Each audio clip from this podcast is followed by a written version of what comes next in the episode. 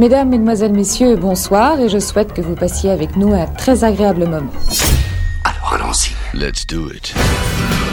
I have good news for you. C'est le de la Formule Express. J'adore ça. Ah bon? En fait pas chier. On essaye? Allez Vous regardez mon cou, commissaire? Pas précisément. Vous m'excuserez si je vous fais lever à l'eau, jours. Tu n'as pas à t'excuser. Je serai là.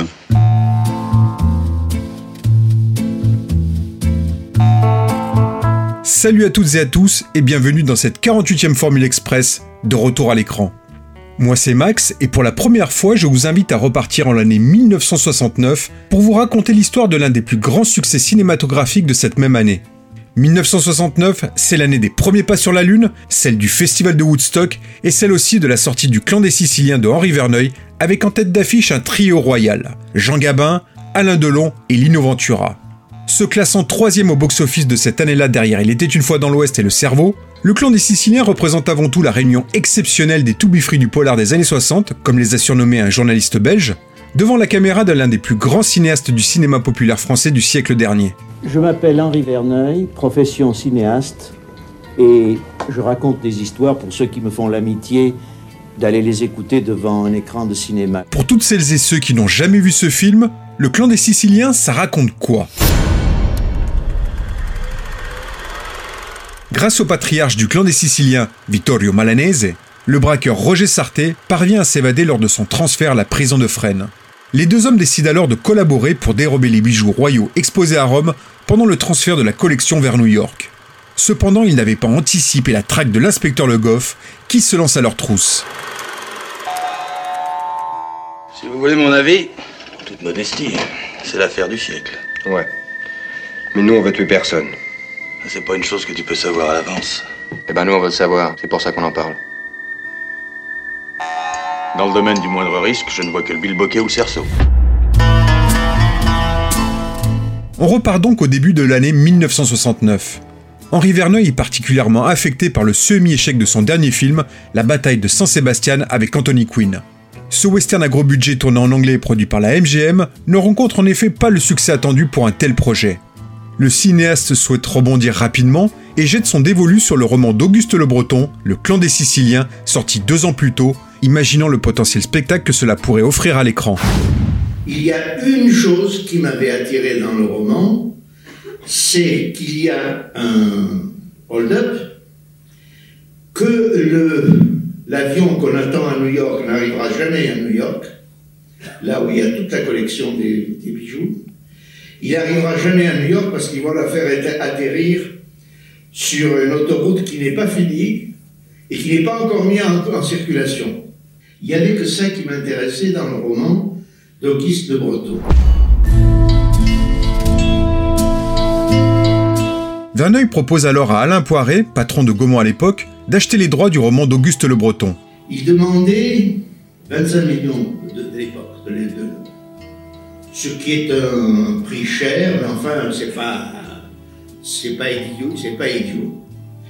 Mon producteur, qui était Alain Poiret, chez Gaumont, m'a dit jamais je lui donnerai ça. À ce moment-là, il y a Frank Sinatra qui lit le roman en Amérique et qui dit moi je veux le faire ce film. Du coup, évidemment, monsieur, monsieur Le Breton, il dit c'est plus 25 millions, c'est 50 millions et j'emmerde monsieur Poiret. Et moi, je suis au milieu, qu'est-ce que je fais Moi, je dis, euh, le film, je vais faire le film. Le cinéaste se tourne alors vers son ami producteur Jacques-Éric Strauss, qui lui est sous contrat avec le célèbre studio américain de la Fox pour l'aider à monter le film. Strauss dévore le roman Nune Nuit et contacte directement dès le lendemain Auguste Le Breton pour en acheter les droits sans négociation. Bien évidemment, l'auteur accepte. J'ai refusé de la vendre pendant un an et demi parce que les conditions ne me plaisaient pas, les, les, acteur d'abord, metteur en scène ensuite. Alors j'ai refusé. Verneuil, je sais que c'est un homme qui fera du bon, du bon travail. Il y a peut-être que lui qui aurait eu l'envergure de réunir trois acteurs comme Delon, Gavin et Ventura, parce que les autres n'auraient pas eu cette classe de le faire. Après le studio MGM, c'est donc avec Jacques-Éric Strauss et la Fox qui lui octroie une enveloppe de 15 millions de francs que Verneuil va pouvoir faire son nouveau film. Un projet ambitieux qui matche avec la stratégie des majors américaines à l'époque. Il fut un temps pas si lointain, où les Américains investissaient beaucoup d'argent dans le film français. Leur société, Metro Goldwyn Mayer, 20th Century Fox, Columbia, avaient des succursales en France et c'était l'argent américain, c'était le dollar américain qui arrivait non pas pour faire des films en anglais, mais pour faire des films français. Verneuil s'associe alors avec José Giovanni, lui-même déjà scénariste et réalisateur de nombreux polars à succès, pour écrire l'adaptation du roman d'Auguste Le Breton. Quelques semaines plus tard, Strauss lit le premier jet et n'est pas vraiment convaincu du résultat. J'ai lu le scénario, j'ai trouvé que c'était intéressant, mais il n'y avait pas le policier. Et j'ai dit à Henri et à Giovanni, euh, euh, s'il n'y a pas le policier pour faire le suspense dans le film, il n'y a pas de film. Là-dessus, Giovanni m'a écrit une lettre incendiaire en disant Tu comprends rien, tu es un, petit crétin, tu es trop jeune, tu ne comprends rien au cinéma. Je dis je comprends rien, mais sans. De toute manière, ce scénario, moi je ne l'accepte pas, et si tu veux pas retravailler dessus, eh ben, je vais m'adresser à d'autres auteurs pour terminer l'histoire. Et Henri a dit, bah, d'accord, travaillons. Et à ce moment-là, on a commencé à travailler avec les frères Tabé, qui ont repris le scénario et qui ont mis en suspense le rôle de Ventura. Avec Pierre Pellegrini, qui a également rejoint l'équipe de scénaristes, Verneuil et Strauss peaufinent le script afin de le présenter à Daryl Zanuck, le patron de la Fox qui est le seul à pouvoir donner le feu vert définitif à la production du clan des Siciliens. Malheureusement, Zanuck n'est à son tour pas convaincu par le scénario. Il estime en effet que le personnage féminin au cœur de cette histoire portée par un trio d'hommes n'est pas assez présent. Une façon pour Zanuck d'imposer à Verneuil et Strauss un rôle d'envergure à sa petite amie de l'époque, l'actrice française Irina Demick. La volonté absolue de Verneuil de réaliser le film l'emportant, les deux hommes acceptent cette concession et Zanuck donne son feu vert. Qui a fait ce travail-là? C'est du travail honorable. J'ai connu mieux, mais c'est du travail très honorable. Je te demande pas une appréciation ni un qualificatif, je te demande un nom et une adresse. Ah, ça, c'est pas dans mes habitudes. Je peux pas. Non, vraiment, je peux pas. Ah, je comprends. C'est un cas de conscience. Parfaitement. Ça, les adresses, c'est pas possible, commissaire. Bah, tu vois, je suis pas comme toi, moi. Je vais t'en donner une adresse. Et puis une bonne, qui a des orfèvres. Allez, emballez-le.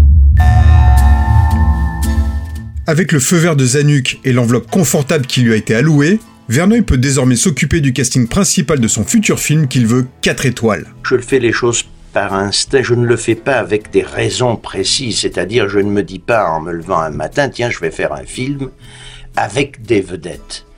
Je suis d'abord, je crois, un raconteur d'histoire. C'est maintenant 20 ans que je fais du cinéma et depuis 20 ans, je raconte des histoires. Les histoires qui me plaisent d'abord, ensuite je cherche les acteurs qui pourraient jouer ces personnages, et comme ce sont des grands, grands premiers rôles dans l'histoire, automatiquement je me trouve porté vers des vedettes. Ça, c'est une raison. La deuxième raison, c'est que je ne sais pas comment je me débrouille, mais les devis de mes films ont toujours été les devis les plus forts des budgets français. J'ai commencé par des 300 millions, 400 millions, jusqu'à 2 milliards, 2 milliards et demi.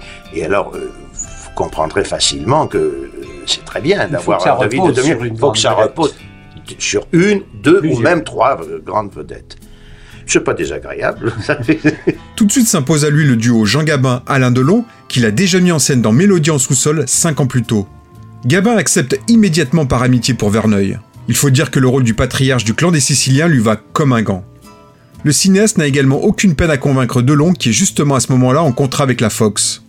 Pour le rôle du commissaire Le Goff, Verneuil pense à Lino Ventura, mais celui-ci hésite dans un premier temps. Ventura a hésité, parce qu'il a d'abord un, rôle plus petit, et puis il n'y a jamais eu de, discussion sur la place. Hein.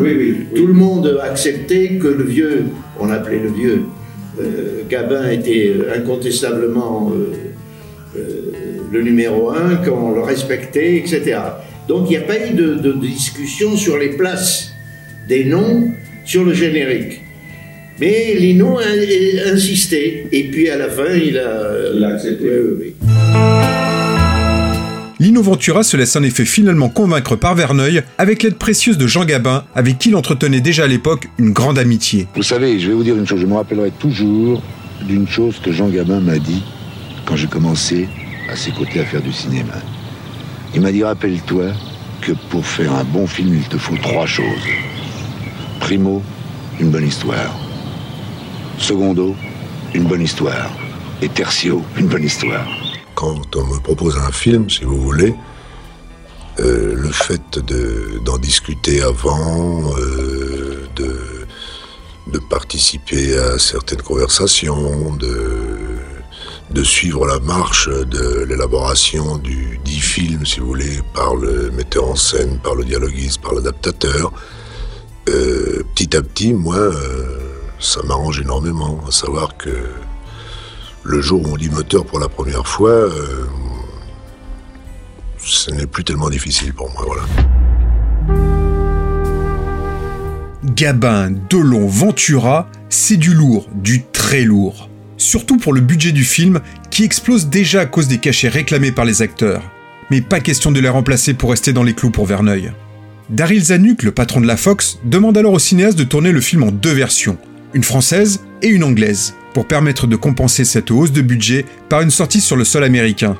Un système également adopté à l'époque pour d'autres productions françaises financées par des studios américains, comme s'en souvient Bernard Stora, assistant réalisateur du Clan des Siciliens. C'est un système qui a existé à cette époque. Il y a un certain nombre de films qui se sont tournés comme ça. Moi, j'ai fait, en tant qu'assistant, le ballet de Verneuil que j'ai fait, c'est-à-dire Le Clan et Le Casse. Le Cercle Rouge qui a été tourné comme ça. Euh, je sais courir à tourner Le Cerveau en double version, etc. Bon, c'est une idée de l'époque. On pensait que ça aiderait la pénétration du cinéma français aux États-Unis. Je crois que ça n'a pas été de grand très concluant. Vous comprenez, toutes les langues n'ont pas le même rythme.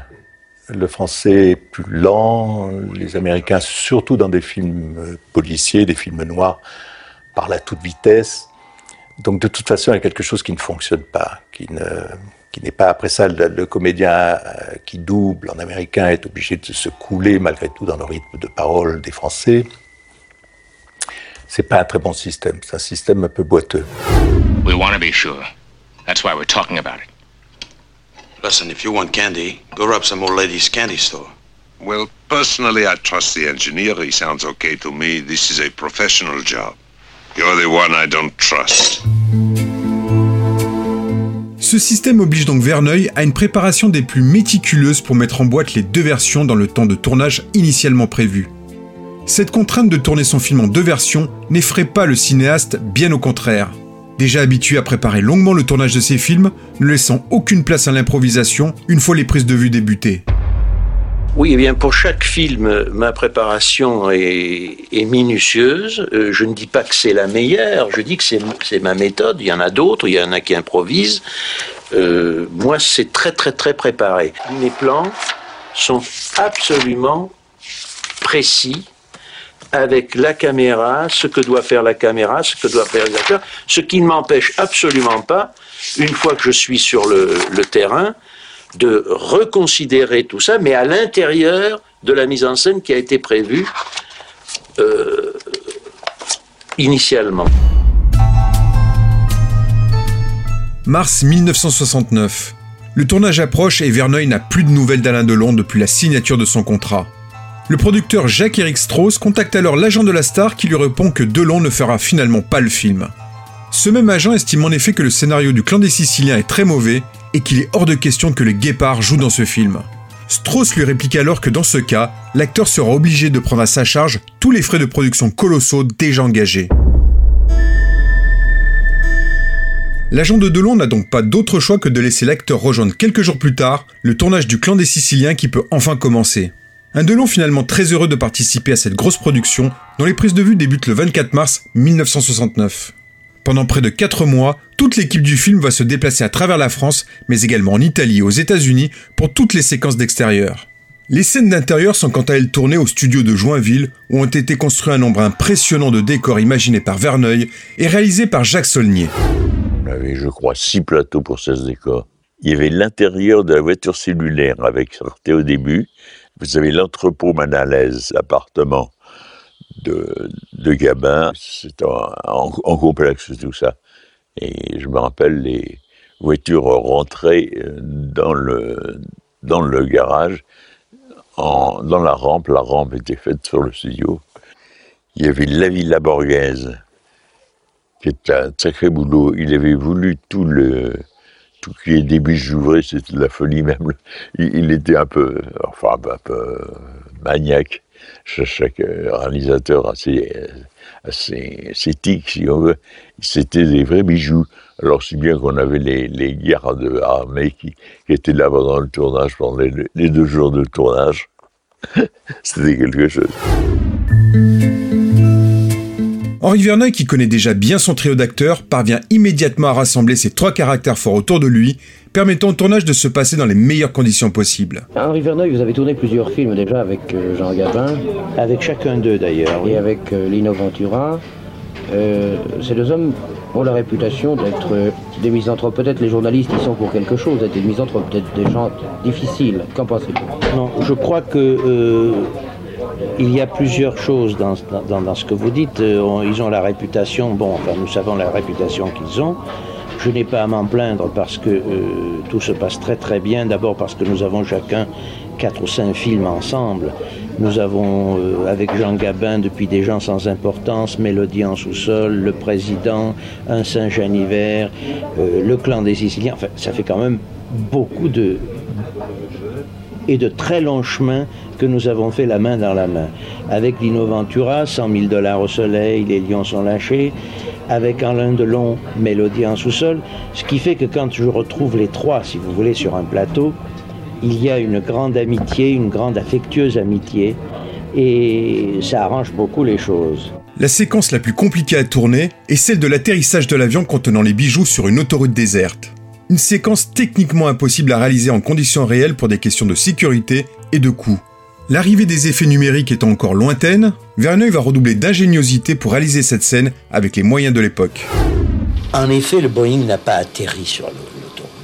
Mais il a bien fallu que je mette une caméra sur un petit avion et que j'atterrisse.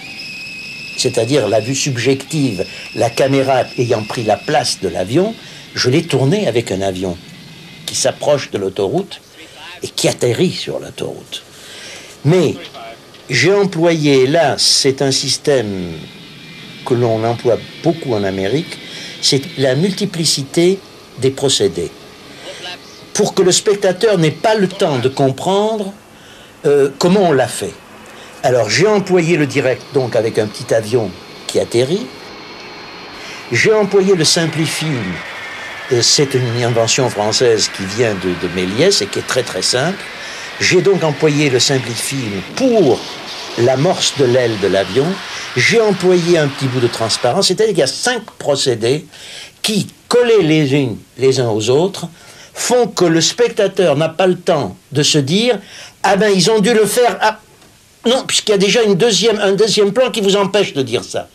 Si, vous, voulez, voilà cinq procédés à la file pour 10 secondes cet atterrissage sur euh, euh, sur l'autoroute. Mais en tout cas, un avion qui atterrit sur l'autoroute. Les prises de vue s'achèvent le 5 juillet 1969 et le montage du film commence immédiatement. Verneuil ayant tourné son film comme il l'avait prévu après son long travail de préparation, le monteur Pierre Gillette se contente de suivre le découpage précis imposé par le cinéaste. Après quelques semaines, ce dernier livre une version de 2h13. Problème, la Fox avait imposé comme condition au producteur Jacques-Éric Strauss une durée de moins de deux heures. Henri Verneuil et Pierre Gillette repartent en salle de montage et parviennent à raccourcir quelques séquences pour arriver à une version finale de 2 heures et 1 minute. Qu'est-ce que ça vous fait quand vous tirez? Ah Vous voyez bien que ça vous intéresse, hein? Je vais vous le dire. Ça fait boum dans les oreilles. Et quand il tombe là devant vous, qu'est-ce que ça vous fait Rien. composer la bande originale du Clan des Siciliens, Verneuil fait appel à la légende Ennio Morricone, qui avait déjà mis en musique le précédent film du cinéaste, La bataille de San Sebastian. Morricone m'a porté quatre ou cinq cassettes euh, où il avait déjà écrit les thèmes et il a enregistré avec son orchestre euh, quand il avait fini euh, un enregistrement d'un film et qu'il lui restait dix minutes. Alors il est arrivé au studio de Biancourt avec cinq cassettes, il m'a proposé cinq thèmes ils étaient tous très beaux. Et thème après thème, j'ai commencé à en éliminer un, deux, trois, et puis il m'a resté deux thèmes. Et là, je n'arrivais plus à me décider. Toute l'après-midi, j'ai joué l'un, j'ai joué, je vais jouer l'autre. Et Morricone attendait toujours et il m'a dit Tu aimes les deux? J'ai dit oui. Alors il me dit Je vais te les mélanger, tu vas voir dans le même thème. Alors il y a le tant tant tant tant qui est le premier thème. Et les deux thèmes deviennent un seul thème, c'est super.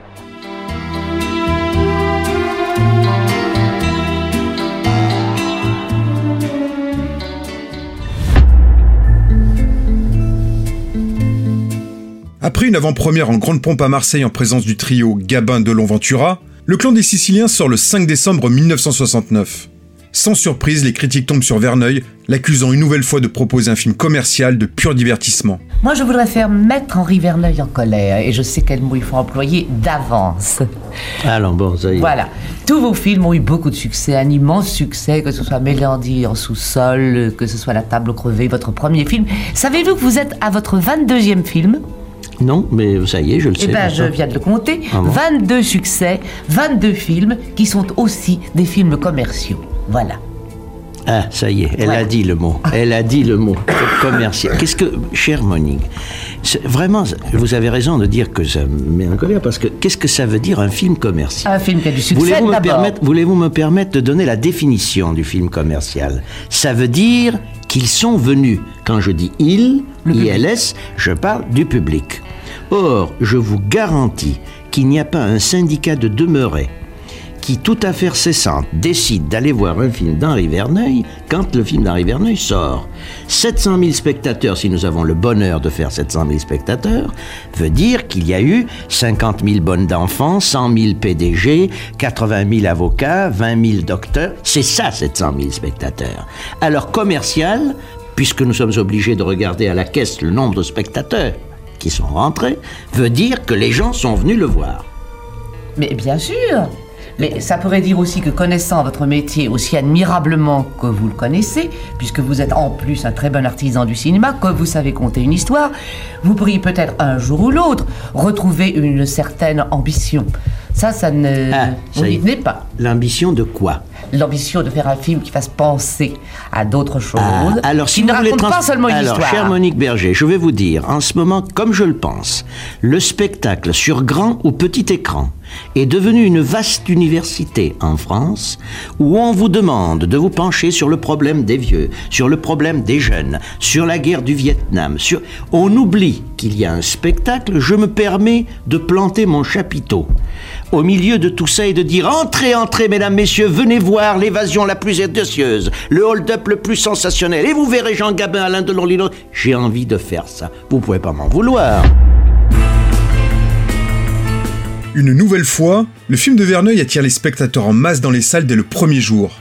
Au final, le clan des Siciliens cumulera près de 4,8 millions d'entrées dans l'Hexagone, se classant troisième du box-office de l'année 1969, derrière Le cerveau de Gérard Houry et Il était une fois dans l'Ouest de Sergio Leone, qui atteindra lui la barre des 14 millions de spectateurs.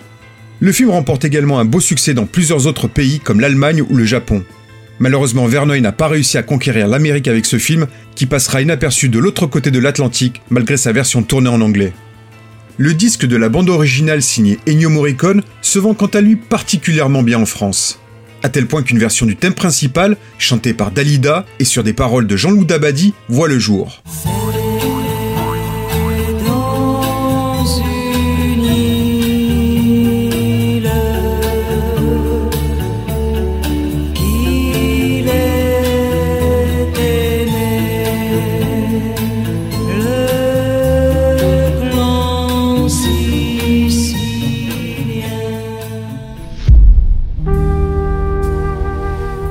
Verneuil poursuivra sa carrière avec succès jusqu'en 1992 en réalisant majoritairement des films dans la même veine dite commerciale, dont 4 avec Jean-Paul Belmondo. Parmi ceux-là, on peut citer Peur sur la ville et Le corps de mon ennemi, deux films dont je vous avais déjà parlé dans de précédents épisodes. Le cinéaste nous quitte au début de l'année 2002, nous laissant une filmographie riche de 34 longs métrages. Pour voir le clan des Siciliens sur support physique, il existe des éditions DVD et Blu-ray parues chez Fox. Le film est également disponible en VOD. Pas de traces par contre sur les plateformes SVOD.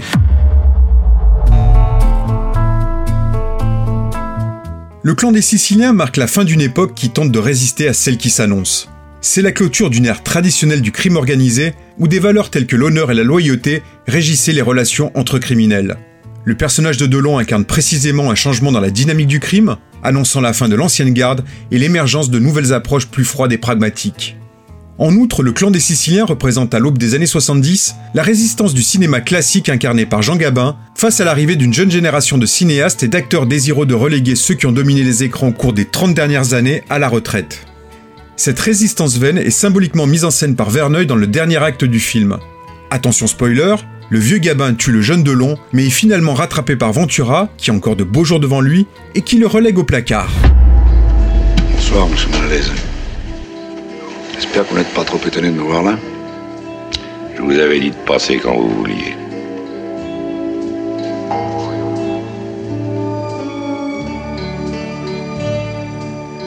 On dirait que vous avez encore eu de la chance. Si on peut dire. Alors, on y va? On y va.